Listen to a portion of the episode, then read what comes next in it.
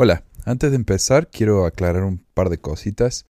Cuando publiqué el video este de Spider-Man hace unas semanas atrás y dije que Pesquisas Mormones es un programa de audio, me sorprendió que mucha gente no supiera de eso. Eh, Mormones empezó en junio del 2012, hace más de seis años, como lo, lo que se llama un podcast, que es una especie de programa de radio en el Internet, audio en demanda que le dicen, porque uno lo puede bajar cuando quiera.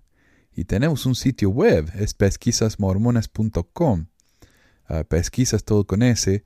Pueden ir ahí, bajar los archivos de audio, escucharlos en el sitio web, leer todas las referencias eh, de los ensayos, los ensayos en sí. Y ahí hay links a otras cosas como nuestro blog y, y las redes sociales que tenemos.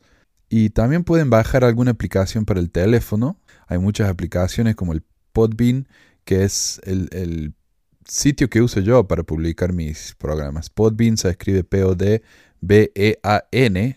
Pueden bajar esa aplicación, ahí estoy yo, y cada vez que salga un programa nuevo, les va a informar inmediatamente. Tienen que suscribirse al programa primero. O a cualquier otra aplicación de podcast, simplemente vayan a su market o el App Store y busquen ahí podcast y van a salir muchos muchos ejemplos. Entonces ahí puedes escuchar el programa en audio. Eh, YouTube, yo lo hago para mucha gente que no quiere hacerlo así, prefieren verlo en YouTube, pero la mayoría de mis videos en YouTube son nada más que eh, el audio con una foto de fondo. Lo que sí, en YouTube tengo cosas que no están en el podcast, así que tal vez les conviene suscribirse, así les llegan las notificaciones de los programas nuevos y si ven algo que es original o nuevo lo pueden mirar. También lo bueno de YouTube es que es una forma para mí de recaudar dinero para el programa. Yo estoy pagando a traductores para que me ayuden, así el programa puede ser más frecuente. Estoy pagando varios sitios web que no son gratis. Estoy pagando el servicio. Podbean me cuesta eh, más de 100 dólares al año, cosas así, ¿no? Entonces, si ustedes me pueden ayudar mirando los videos de YouTube o suscribiéndose en Patreon por un solo dólar al mes, tienen acceso a material nuevo, eh, material inédito que estoy haciendo. En este momento estoy publicando un libro y voy a ir publicando todos los capítulos, uno, un capítulo cada mes a medida que los voy terminando. Tenemos grupos de apoyo, tenemos uno en Facebook, pueden usar nuestro grupo de Reddit, se escribe R-E-D-D-I-T y ahí pueden buscar PX Mormonas o ir directamente al grupo en reddit.com barra R barra pesquisas mormonas. También tenemos un grupo de WhatsApp y le agradecemos a Tony por organizarlo y, moderarlo. Y pueden ir, no sé cómo funciona muy bien WhatsApp, pero yo creo que pueden ir y buscar ahí el, nombre del grupo. Se llama Pesquisas Mormonas el grupo, pero yo hoy le hice una dirección directa que es tiny, t i n y u r l.com barra WhatsApp con G. G-U-A-S-A-P PM. No solo WhatsApp, WhatsApp PM. También quiero aclarar que en el programa hablo acerca de las elecciones. Cuando grabé el programa las elecciones no, habían, no, se habían llevado a cabo todavía, pero ahora ya tenemos los resultados. Y, y, una de las proposiciones en Utah era la medicina, la marihuana medicinal, y se aprobó. La marihuana medicinal en Utah es hoy día legal. Así que sin más, aquí está el programa. La historia de la Iglesia de Jesucristo merece que se recuerde. Pesquisas. Mormonas. Hola a todos, bienvenidos a otra edición de Pesquisas Mormonas, les habla Manuel. Hoy voy a hablar un poquito más acerca de lo que se dijo en la conferencia, los nuevos anuncios de la conferencia y no sé, todas las cosas inspiradoras que hemos escuchado. Antes de eso quiero agradecerle a Joy y a Félix por traducir este, estos artículos que son realmente muchísimo trabajo, así que gracias, gracias. Visiten a Joy en su sitio web mormonismoentransición.com. Eh, mientras tanto, eh, si alguien tiene algún material para enviarme, le gustaría compartir algo, yo agradezco ya a todos los que han mandado grabaciones, videos. Eh, yo compartí un video esta semana que me mandó el amigo Harem, bueno, cuando estoy grabando esto esta semana, para cuando lo escuchen va a ser hace como tres semanas. El amigo Harem, eh, yo le hice una, una dirección más breve al canal de YouTube. Si van a Tini, T-I-N-Y, tinyurl.com barra canal de Harem, J-A-R-E-M. Ahí van a ver todos los videos que él tiene. Son videos breves acerca de diferentes temas de diferentes religiones. Me parece fascinante. A mí me gusta mucho el tema de la, del zoroastrianismo y él tiene un video sobre eso. Pero bueno, hablemos acerca de, primero que nada, la iglesia ahora se reúne por dos horas nomás, no tres. Esto es algo que la gente ha orado, ayunado por años, porque nadie quiere ir a la iglesia tres horas. Y yo tenía que ir seis cuando era secretario del barrio. Una, una, una felicidad. El día de reposo, dicen, ¿no? Más trabajamos que nunca ese día. Programación de reuniones dominicales del 2019 para tener un equilibrio nuevo en la instrucción del Evangelio en el hogar y la iglesia. Y esto es del ldschurchnews.com. Ya no es Mormon News, es LDS Church News. El presidente Russell M. Nelson anunció un equilibrio nuevo y una conexión entre la instrucción del Evangelio en el hogar y en la iglesia durante su discurso de apertura de la Conferencia General Semianual número 188 de la Iglesia el sábado por la mañana, octubre 6. El plan centrado en el hogar y apoyado por la Iglesia requerirá un ajuste de horarios de la reunión dominical de la Iglesia a partir de enero de 2019. Las reuniones dominicales de la Iglesia consistirán en una reunión sacramental de 60 minutos cada domingo, seguida de una clase de 50 minutos que alternará cada semana.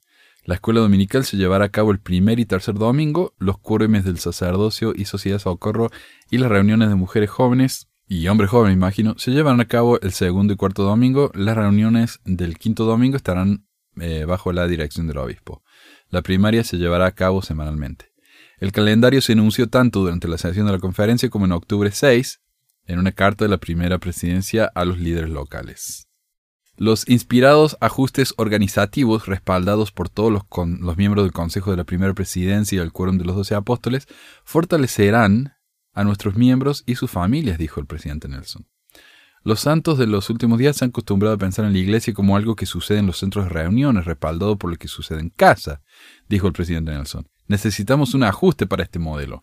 Es hora de que la iglesia esté centrada en el hogar, apoyada por lo que se realiza dentro de los edificios de nuestras ramas, barrios y estacas. La inspiración del Señor ha influido en el desarrollo de los planes y procedimientos, dijo. Claro, Dios en todo, ¿no? Él siempre le dice a él en el oído lo que quiere hacer. El objetivo a largo plazo de la Iglesia es ayudar a todos los miembros a aumentar su fe en nuestro Señor Jesucristo y su expiación, ayudarlos a hacer y guardar sus convenios con Dios y la fortaleza y ser su familia, dijo el presidente Nelson. En este mundo complejo de hoy, esto no es fácil, el adversario está incrementando su ataque a la fe y a las familias eh, a un ritmo exponencial. Para sobrevivir espiritualmente necesitamos estrategias y planes proactivos para contrarrestarlos. O sea, para que la gente tenga más fe y se sienta más unida a la iglesia, tienen que dejar de ir tanto a la iglesia. Ahora lo que van a hacer es ir a la casa, aprender el Evangelio en la casa de los padres, y después van a ir el domingo de vez en cuando, eh, dos horas a la, semana, para aprender ahí como apoyo de lo que están aprendiendo en la casa. Ahora yo, yo quiero saber realmente si ellos piensan que esto es lo que va a pasar o si ellos están dando una justificación rebuscada para el cambio. ¿Y por qué? ¿Cuál es la verdadera razón de este cambio? ¿Pagar menos luz en las capillas, construir menos capillas, combinar más barrios? Eh, no entiendo, no, no sé. O, que la gente simplemente no está yendo. Y saben que si la reunión la hace más corta, más gente va a ir. Puede ser. Pero la verdad que no sé.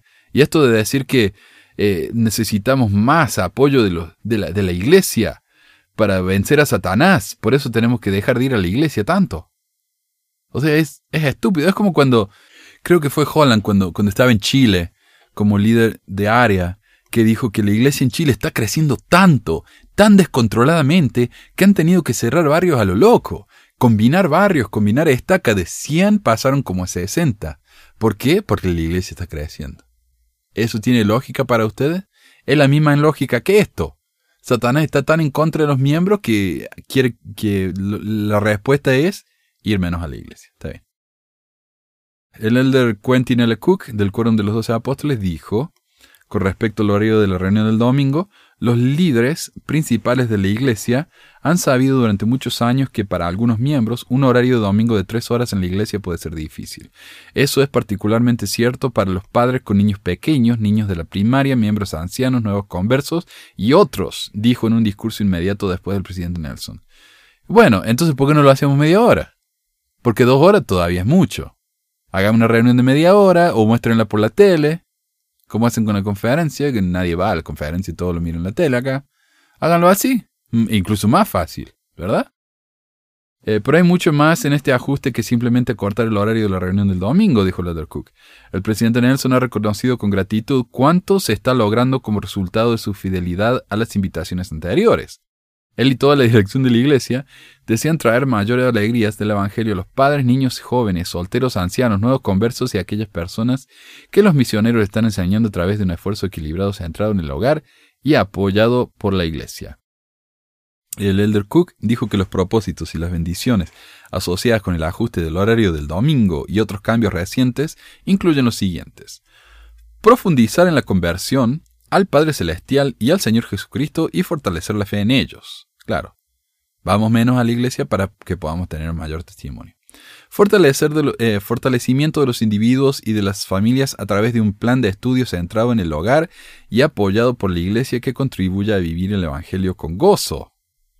Me imagino que harán un manual para que uno lea en la casa con, la familia.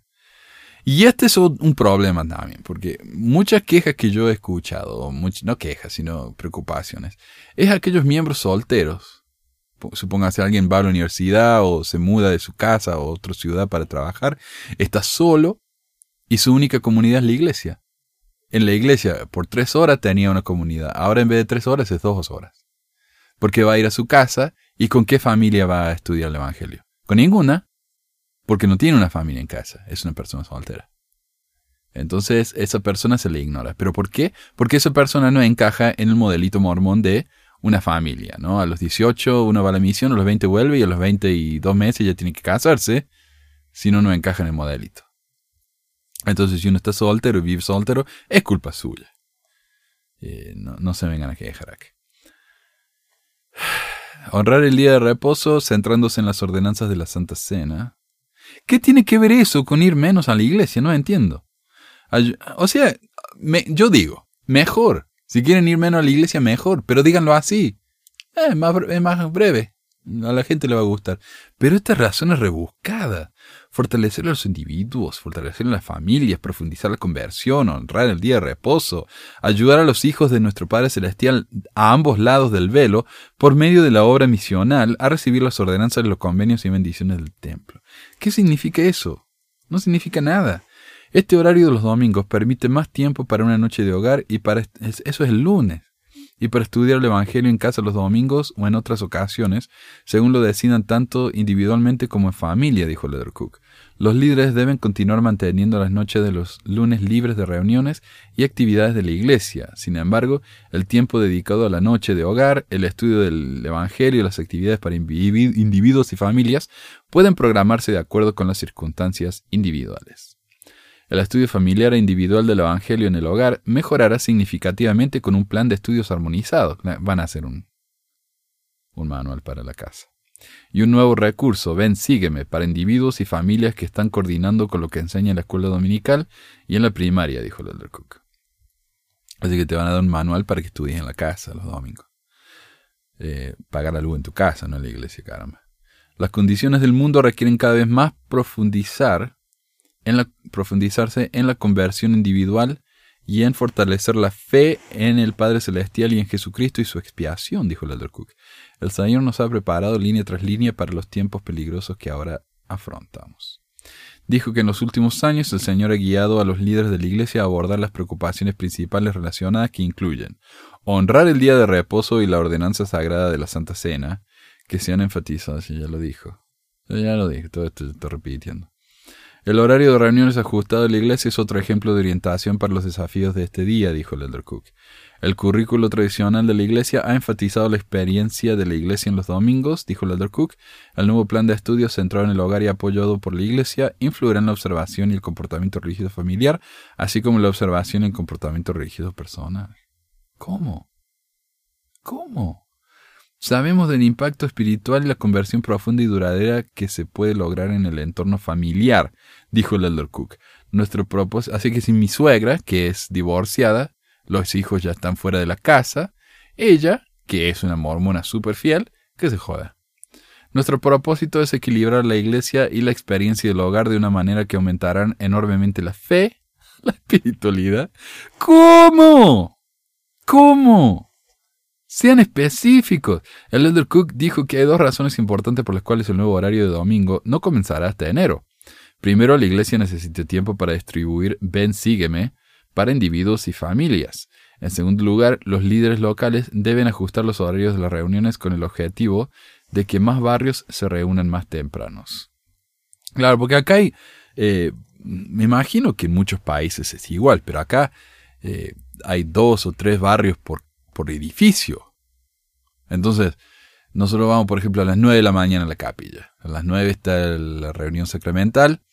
A las 10 vamos a la reunión de Sociedad Socorro a las 11 vamos a la escuela dominical. Mientras nosotros estamos en la escuela dominical, el próximo barrio viene y empieza su capilla a las 11. 11 hasta las 2. A las 2 viene el tercer barrio. Entonces, en vez de hacer eso, podemos tener más barrios en menos capillas. Los pasamos más rápido eh, y llenamos más. Podemos poner hasta cuatro barrios en una capilla. Como los líderes han han buscado revelación, la guía recibida en los últimos años es fortalecer la reunión sacramental, honrar el día de reposo y alentar y ayudar a los padres e individuos a hacer de sus hogares una fuente de fortaleza espiritual y mayor fe, un lugar de alegría y felicidad, dijo el Elder Cook. ¿Qué estos ajustes para los miembros de la Iglesia de Jesucristo? Estamos seguros de que los miembros serán bendecidos de maneras extraordinarias. El domingo puede ser un día de aprendizaje y enseñanza del Evangelio en la iglesia y en el hogar, a medida que los individuos y las familias participen en los consejos familiares, la historia familiar, el ministerio, el servicio, la adoración personal y del tiempo familiar con gozo, con gozo, el día de reposo realmente será una delicia. Y le dan con eso de gozo, ¿ah?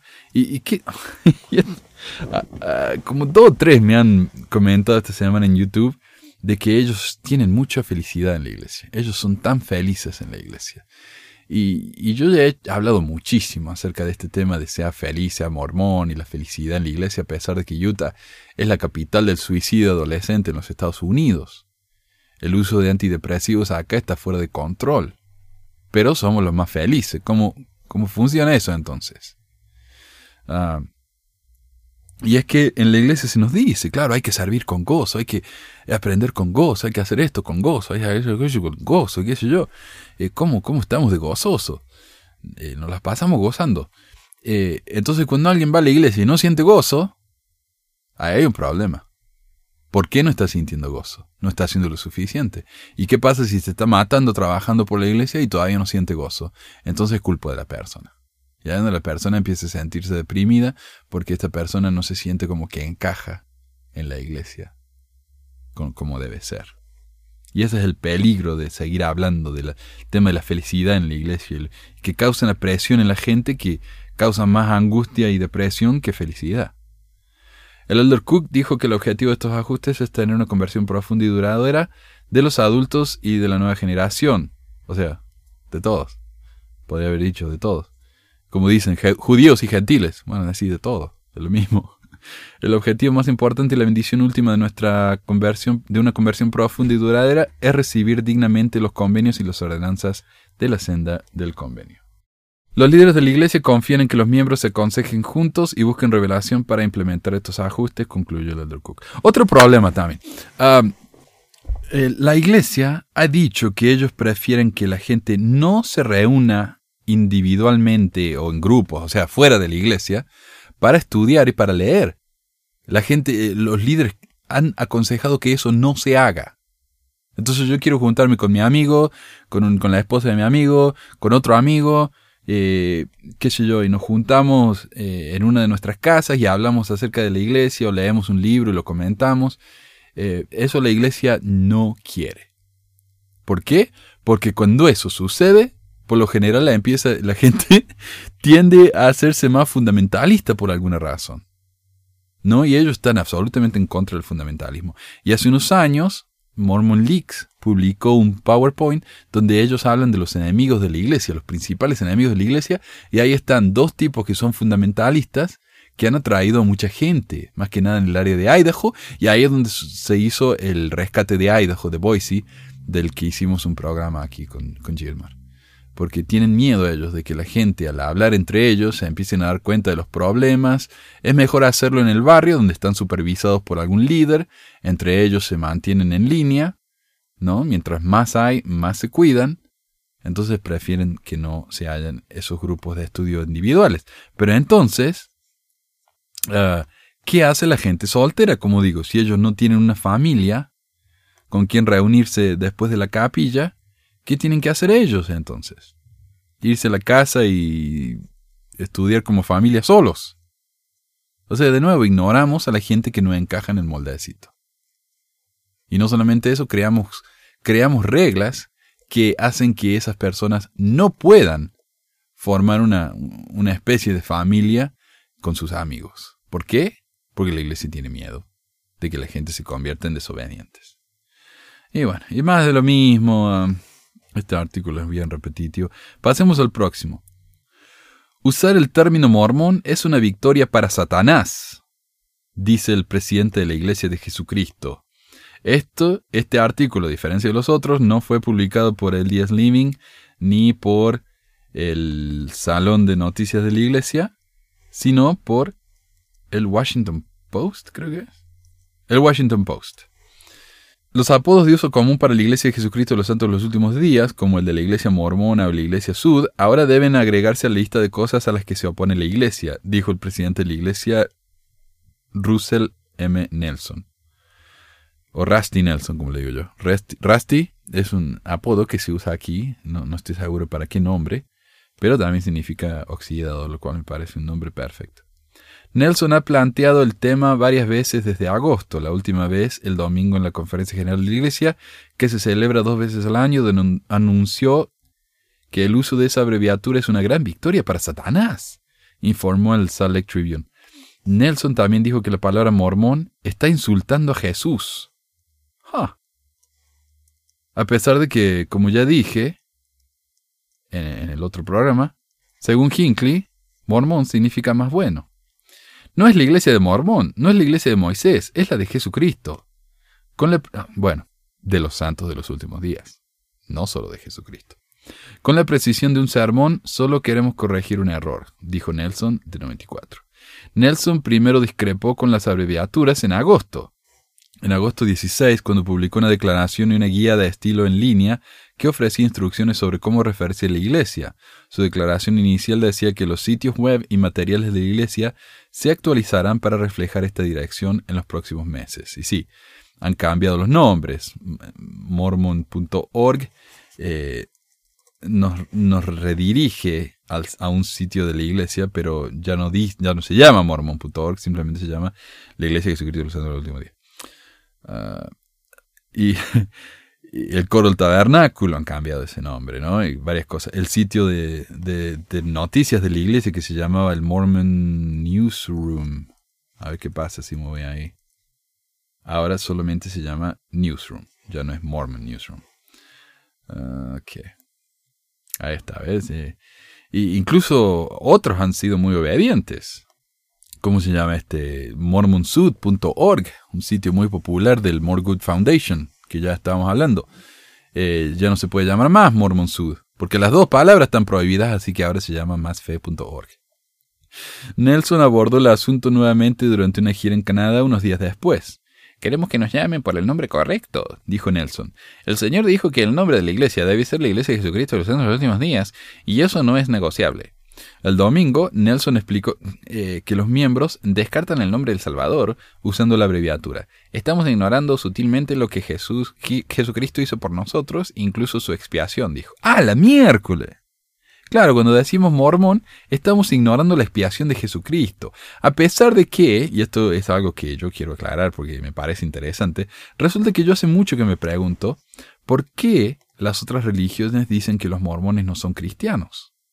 ¿Por qué? O sea, que son la, policía del cristianismo y ellos deciden quién es cristiano y quién no.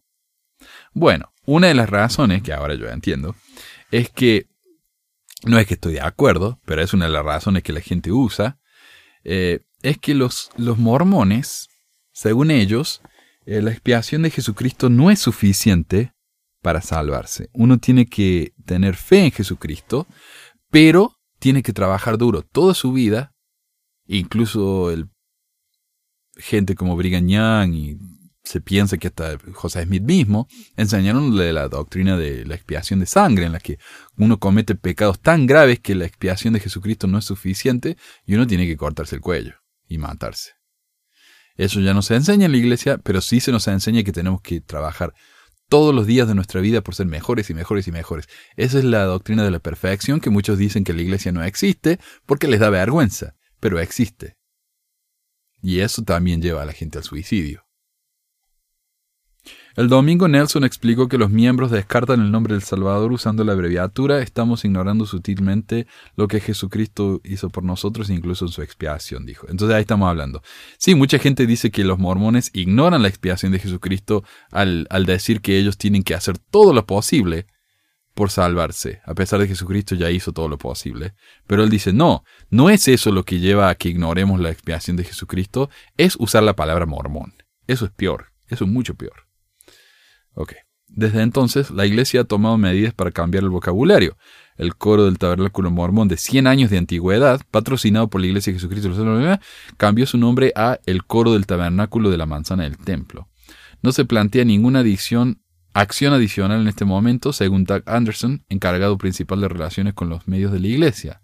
Él dice que Nelson les ha dicho a los miembros de la iglesia que sean pacientes.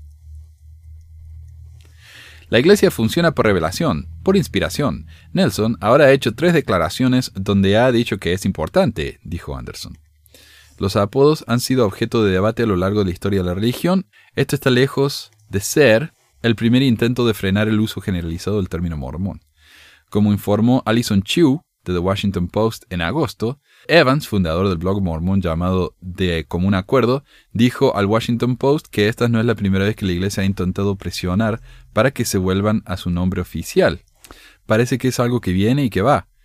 Cada pocas décadas y realmente parece que nunca acumula demasiado empuje, dijo Evans, y luego se desvanece o al menos esa es la sensación de todos modos. Pero Patrick Mason, jefe de estudios mormones en Claremont Graduate University, dijo que la declaración de Nelson difiere de los intentos anteriores. La redacción de esta declaración es más fuerte que todo lo que hemos visto en el pasado, dijo Mason. Esto no vino de su propia intuición o de su propio sentido de las cosas, sino de la inspiración del cielo. Es un lenguaje tan energético como el que se pueda necesitar. Y es interesante que él diga esto eh, hay varias universidades acá en Estados Unidos, no solamente BYU, que tienen un departamento de estudios de religión y dentro del estudio de departamento de religión tienen un departamento de estudios mormones específicamente. Ah, especialmente donde en universidades que se centran en la historia de los Estados Unidos. Y, y, escuché a alguien decir, ¿realmente piensa la iglesia que alguien va a cambiar el nombre en una universidad? Decir, bueno, yo soy profesor de estudios mormones. Ah, yo soy profesor de estudios de la iglesia de Jesucristo de los Santos de los Últimos Días. Ni le entra en la tarjeta de presentación. La redacción de esta declaración es más fuerte que todo lo que me que. El desafío, dijo Mason, será lograr que tanto los miembros como los no miembros adopten nuevos términos que no son exactamente fáciles de decir por palabras con que la gente ya está muy cómoda. No solamente eso, algo que yo escuché y que no había considerado es de nuevo, esta es una iglesia Utah-céntrica. Esta es una iglesia enfocada a la gente que encaja en el modelito mormón de Utah. ¿Qué pasa en, en idiomas donde la palabra santo no existe. Por ejemplo, en chino, donde la cultura es budista, para decir santo tienen que describir la palabra. Como no existe la palabra santo, tienen que decir, qué sé yo, persona iluminada por Dios o algo así. Entonces la iglesia de Jesucristo de las personas iluminadas por Dios de los últimos días. En otros últimos días no tiene sentido, entonces tienen que usar algo así como el fin eh, el fin de las épocas o no sé, pero en varios idiomas el nombre de la iglesia no tiene sentido. Mormones era algo que la gente entendía. Ahora van a tener que usar algo que realmente es un trabalenguas y que mucha gente ni siquiera tiene idea de que la iglesia está enojada con esto y que no quieren que lo usen, así que la van a seguir usando. Ah, ¿Y, cuántos mormones usan, usan la palabra mormón? No refiriéndose al libro de Mormón, sino a la iglesia en general. Es que es imposible, la iglesia ha usado ese apodo, lo ha usado, lo ha abrazado por, por décadas y décadas y ahora ya no se puede más. Y algo que hablé la semana pasada también es acerca de cómo en la conferencia se les ha pedido a las mujeres que se desconecten de las redes sociales. Justamente en la época, alrededor del tiempo en el que se estaba eh, votando no solamente por Kavanaugh, sino también en un momento en el que están ocurriendo las elecciones. Esta es una época de elecciones, ya en... Eh, ¿Cuándo es?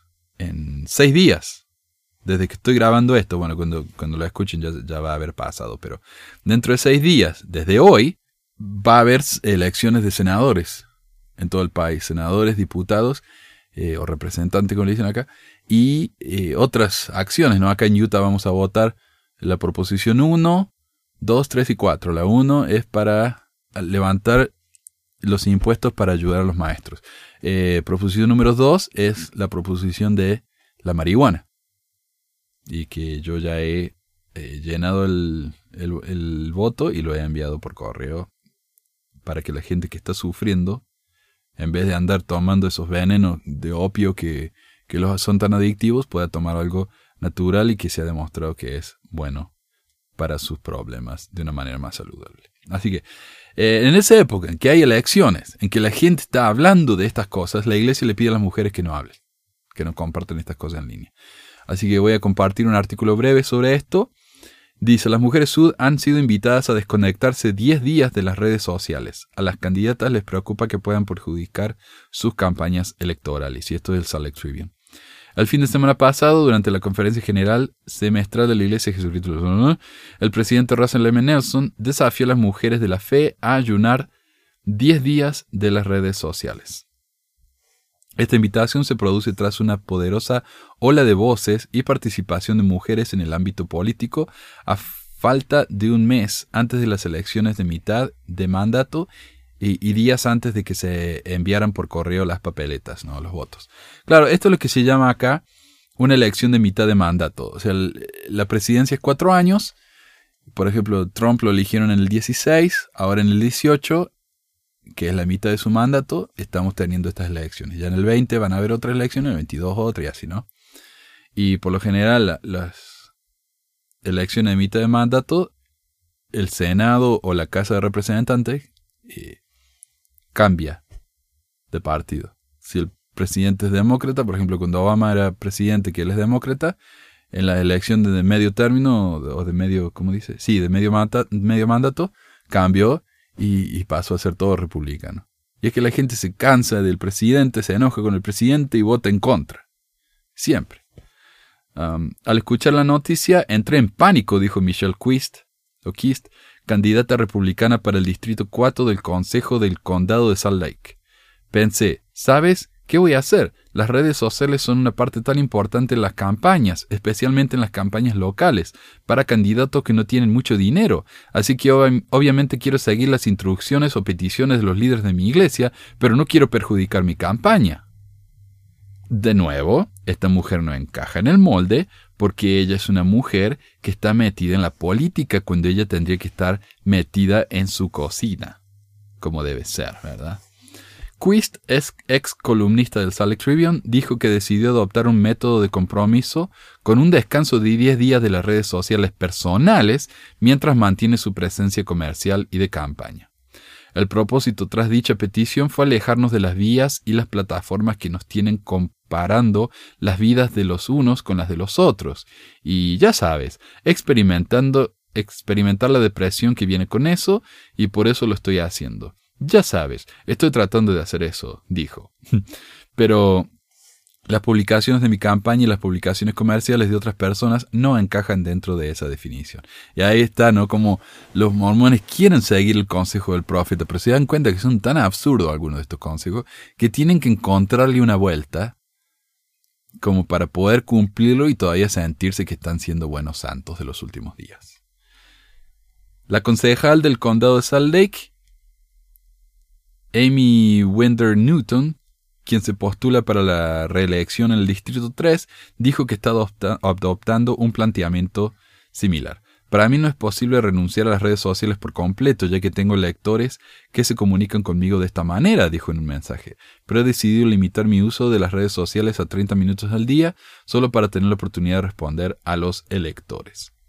¿Y por qué solamente a las mujeres, no? Esta cosa él la hizo, Nelson la hizo solo para las mujeres. No le dijo a los hombres en la reunión del sacerdocio ni en la conferencia general. No, en la reunión de las mujeres les dijo que ellas tenían que tomarse un ayuno. Otra manera de decir, mujeres, cállense. Y de nuevo, el Rusty Nelson, ¿no? Siendo el, odioso ahí en el balcón, gritando a los chicos, salgan de mi propiedad. Con un escopeta en la mano. Eh, la representante de los Estados Unidos, Mia Love, que se encuentra en una de las carreras electorales más acaloradas, se negó a comentar para este reportaje. Aunque esta invitación fue dirigida solo a las mujeres de la fe, Nelson había instado a los jóvenes santos los últimos días de todo el mundo a que se abstuvieran de las redes sociales durante una semana a principios de este año, advirtiéndoles del riesgo espiritual de prestar más atención a sus estímulos en los medios sociales que a los susurros del espíritu. En un discurso del sábado, Nelson instó a las mujeres a tomarse un descanso de las redes sociales y de cualquier otro medio que traiga pensamientos negativos e impuros a su mente. Y no saben la cantidad de mujeres que compartieron eh, mensajes de odio hacia mi persona y hacia mis oyentes en el canal de YouTube durante estos 10 días. ¿No? Personas defendiéndolo acá el Rusty, pero rompiendo su mandamiento a la vez. Ah, oren para saber qué influencias eliminar, eliminar durante su ayuno, dijo. El efecto de su ayuno de 10 días puede sorprenderles. ¿Qué notan después de tomar un descanso de las perspectivas del mundo que han estado hiriendo su espíritu? ¿Hay algún cambio en el lugar donde ahora quieren gastar su tiempo y energía? ¿Alguna de sus prioridades ha cambiado si quieren poco? Les insto a que lo apunten y que den seguimiento a cada impresión. Y seguro que los tipos dejaron las redes sociales y pusieron a jugar en el Xbox, ¿no? Rosanne Mitchell, candidata republicana para la Secretaría del Condado de Salt Lake, apuntó que Nelson nunca dijo que las mujeres tanto los últimos días debieran comenzar el ayuno de inmediato, por lo que ella por lo que ella ha decidido esperar hasta que finalicen las elecciones de nuevo. ¿Cómo hacemos para cumplir con un mandamiento tan absurdo? ¿No? Y, y no jodernos la vida. Tenemos que hacer cosas como esta. Me mantendré alejado de mis páginas personales de Facebook, Twitter e Instagram, pero aún así los utilizaré, alejada, eh, para los objetivos de campaña en este momento, dijo. Más adelante, cuando sienta que puedo tener un poco más de sentido en mi vida, ¿ah? asumiré el compromiso de 10 Oh, cuando el compromiso tenga más sentido, lo voy a hacer. Puede ser irresponsable alejarse. Las redes sociales se han convertido en una herramienta cada vez más importante para conectarse con los votantes y llevar a cabo una campaña exitosa, dijo Morgan Leon Cotti, directora asociada del Instituto de Política Hinckley de la Universidad de Utah. Octubre es un mes importante, dijo. Por lo general, cuando las campañas están a gran velocidad, todos trabajan horas extras y necesitan usar todas las herramientas de su equipo para terminar la campaña con fuerza. Tomarse un descanso de las redes sociales cuatro semanas antes de una elección sería un reto para cualquier campaña, apuntó, y es algo poco común, especialmente a nivel local. Por lo general, cuando ves que hay una pausa en una campaña, la hacen ambos candidatos, dijo. Sería una situación realmente difícil si un, si un, candidato tuviera que parar. Por lo general, es un tema tan importante que, por motivo de la paridad, usted ve al otro candidato diciendo, ya sabes, también pararé, ya sea por respeto o por justicia. Claro, eh, porque acá a los hombres él no les dijo que tomaran ese ayuno de las redes sociales, por lo tanto los hombres pueden seguir haciendo sus campañas en Facebook, en Twitter y en Instagram, pero las mujeres no. ¿Qué tipo de, mandamiento es ese que solamente se aplica a un, a un sexo y al otro no? Bueno, y el resto de la noticia es más o menos lo mismo. Voy a publicar todos estos artículos en el sitio web pesquisasmormonas.com, pesquisas todo con S otra vez. Eh, donde también pueden escuchar el programa en audio. Recuerden que este es un programa de audio. Pueden escucharlo en el, en el app Podbean, P-O-D-B-E-A-N, o en cualquier aplicación de, de podcast, incluyendo iTunes. Ah, gracias de nuevo a Félix y Joy por compartir esto con nosotros. Ah, y esas son las noticias de la conferencia, lo, que tenía que contarles y comentar. Eh, realmente no hay mucho más que eso. todas las noticias que fueron realmente sorprendentes para algunos era algo que realmente ya se sabía. Ya se sabía que la iglesia se iba a cortar. Eh, lo que no sabíamos es que el nombre de la iglesia iba a ser tan... Eh, se iba a insistir tanto en que se diga completo, porque esto realmente es algo que la iglesia ya perdió. Una batalla que la iglesia perdió, que Hinckley ya lo había aceptado, lo había abrazado y ahora este de nuevo enojado porque no. Y templo, eso es lo de siempre, más templo. Ah, bueno, ah, entonces ah, cualquier cosa que, les gustaría compartir, envíenmelo manuel arroba pesquisasmormonas.com o encuentren pesquisas mormonas en Facebook, en Reddit, reddit.com. Eh, nos pueden encontrar en Twitter, qué sé yo, pero eso yo no lo uso mucho. así que gracias a todos y espero que nos veamos pronto. Muy probablemente la semana que viene. Adiós.